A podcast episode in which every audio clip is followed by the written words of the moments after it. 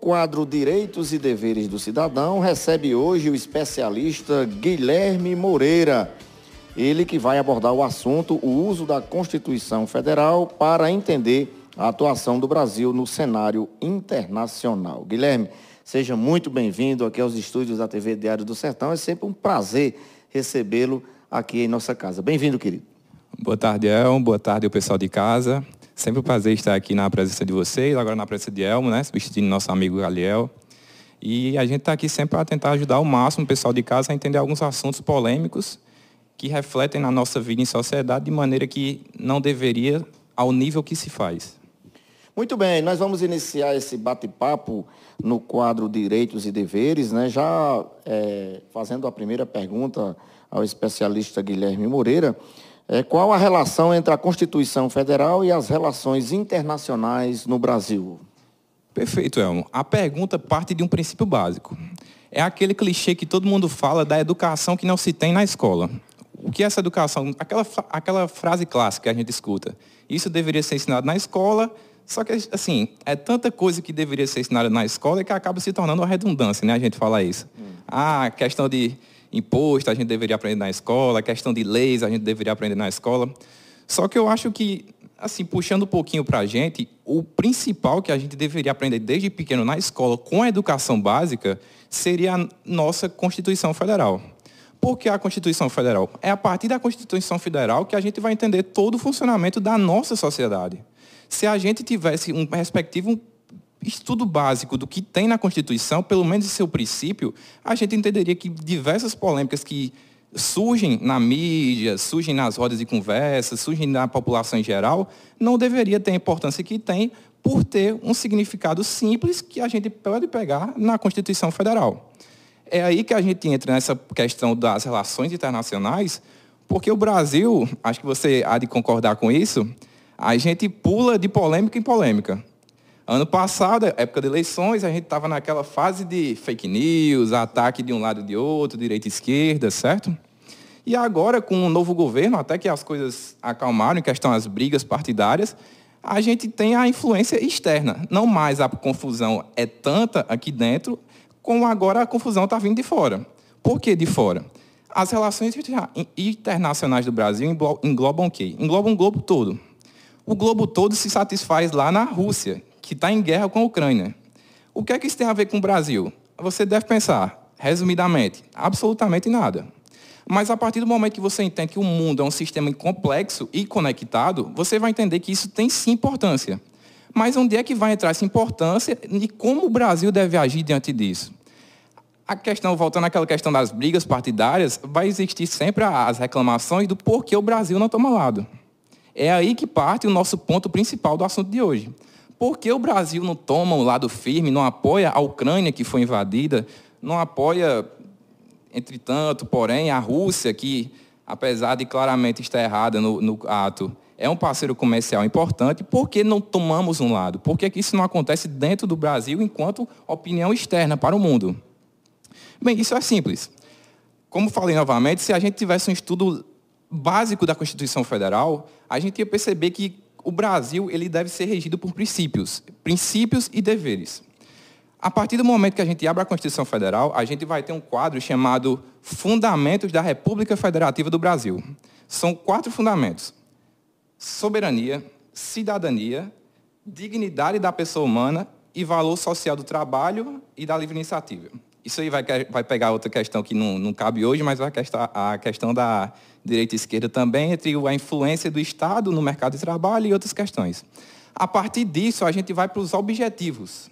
Depois dos fundamentos, a gente tem os objetivos da República do Brasil. O que são esses objetivos? Vamos lá de novo, em sequência. Construir uma sociedade livre, justa e igualitária. Erradicar a pobreza e a marginalização. Promover o bem-estar de todos sem discriminação de nenhum nível, nenhum tipo de discriminação e depois disso, depois dos objetivos, a gente chega no artigo 4 que é exatamente a questão de relações internacionais do Brasil e como ele deve se comportar. Aqui é um pouquinho forçoso exigir da memória que a gente decore, porque são 10 incisos. Mas eu destaquei três aqui na memória, puxar para vocês, para vocês entenderem por que o Brasil não adota um lado verdadeiramente. Veja bem, entre os principais princípios que regem as relações internacionais do Brasil, e são três simples.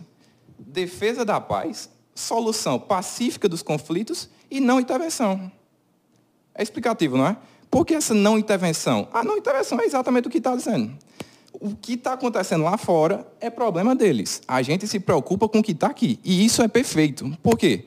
A gente, como a gente sabe, a gente, população em geral, nosso país, o que não falta é problema para ser resolvido. Se a gente fosse dar atenção para o que está acontecendo lá fora e criar conflitos para um país que já necessita tanto do que vem de fora, a gente só se, só se prejudicaria com isso. Então, por que, que é importante a gente ter esse conhecimento da Constituição Federal? Porque, veja bem, três incisos. Falei três incisos aqui que resumiu toda a questão.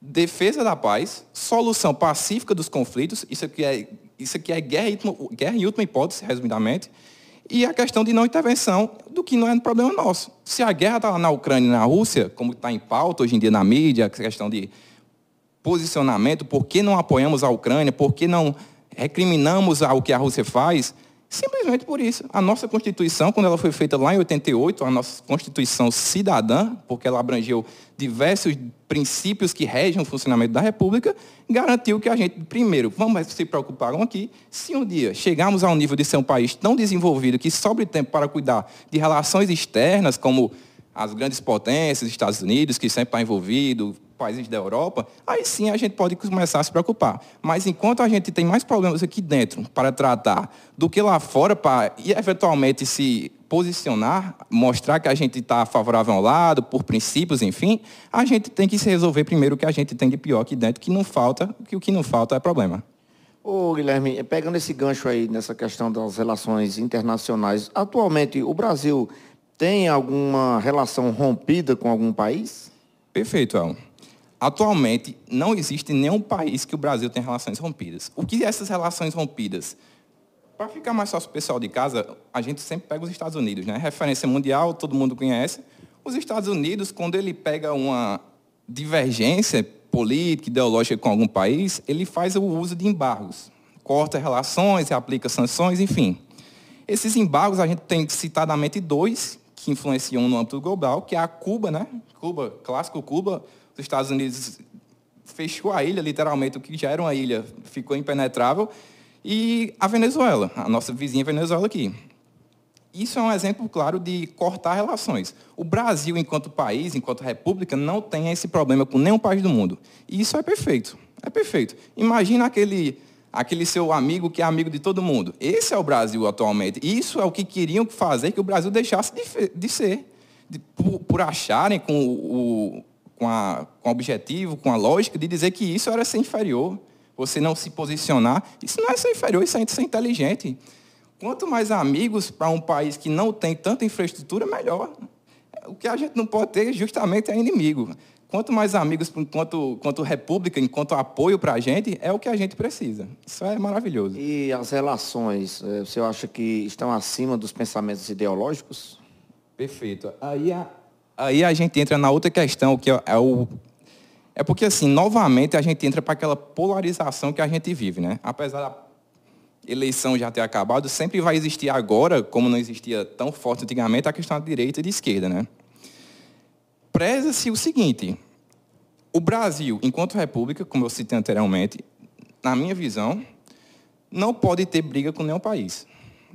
Por que exatamente não ter briga e por que não pode ter esses abalos nas relações? Porque cada país internacionalmente é conectado. Cada país precisa de uma coisa de outro. A gente pode não perceber, aliás, a gente pode perceber sim, se a gente pegar qualquer objeto nosso, país, qualquer objeto não, 90% para ficar mais dramático. Se a gente pegar qualquer objeto da nossa casa, vai ter a etiquetazinha lá, made in China. Já imaginou se a gente pega uma briga com a China, como é que a gente ia ficar aqui?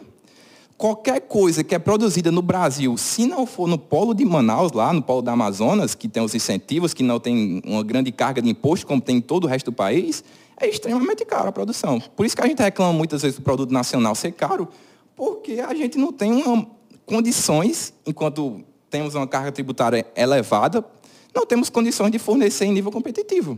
Enquanto a China produz um lápis um exemplo banal, um lápis por um real, o Brasil levaria até desenvolver uma tecnologia para capacitar pessoas, desenvolver um maquinário para produzir em massa um lápis, isso aí vai chegar ao, ao, povo por seis, cinco reais. Só um, um exemplo para ficar claro. Então, assim, a gente tem que ter esse, esse pensamento de que o orgulho, enquanto nossa vida pessoal, enquanto seres humanos, enquanto eu e você, já é prejudicial para a gente enquanto pessoas. E imagine isso aí para uma escala de país. A gente não pode ter esse, esse pensamento de que a gente deve se posicionar, deve, deve subir degraus sem, sem ser na sequência. A gente não pode pular degraus. Vamos crescer pouquinho, como eu falei lá no começo. Vamos resolver primeiro o que a gente tem para resolver aqui, que não, o que não falta é problema, para onde a gente olha tem problema, para a gente poder pensar em agir internacionalmente e criar esse destaque internacionalmente para o Brasil, que aí sim vai atrair outras, outras questões, mas que, por enquanto, não é o foco do Brasil. E para deixar claro, finalizando aqui esse, esse pensamento, a lógica é exatamente essa.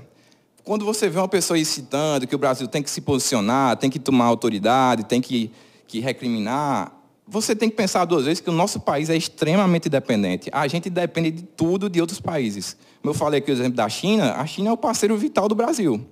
E, em contraponto também, para não achar que é só o, o ônus, o, a gente também tem um bônus. A gente depende do. O Brasil, apesar da nossa aqui Nordeste, onde a gente está situado, né, não ter essa política tão forte de exportação do agro, mas o Brasil é agro. O Brasil é movido pelo agro. O Brasil, enquanto geração de emprego, saindo um pouquinho dessa região que a gente tem aqui, não é tão forte, infelizmente, no agro, por, por não ter terras e tempo fértil, enfim. O Brasil é movido pelo agro. E esse agro move o país exatamente exportando trazendo dinheiro, trazendo dólar para dentro do país, investindo em empregos, investindo em construção, investindo em tecnologia e fazendo o país avançar. Isso é mais um exemplo de como o mundo está interconectado e como a gente não deve criar rixas ou participar de brigas que a gente não tem nada a ver, pelo menos por agora. Muito bem. Aí nós tivemos esse bate-papo aí com o especialista Guilherme Moreira falando do uso da Constituição Federal para entender a atuação no Brasil no cenário internacional. Na verdade, uma verdadeira aula. Né? E a gente agradece, viu, Guilherme, sua participação e aguarda você outras vezes aqui no nosso programa Diário News. Seja sempre bem-vindo à nossa casa. Prazer, Elmo. Prazer aqui a apresentação com você. Vamos fazer um programa na casa também, né? Para terminar de fechar o ciclo do repórter que faz tudo. É verdade. Um grande abraço, querido.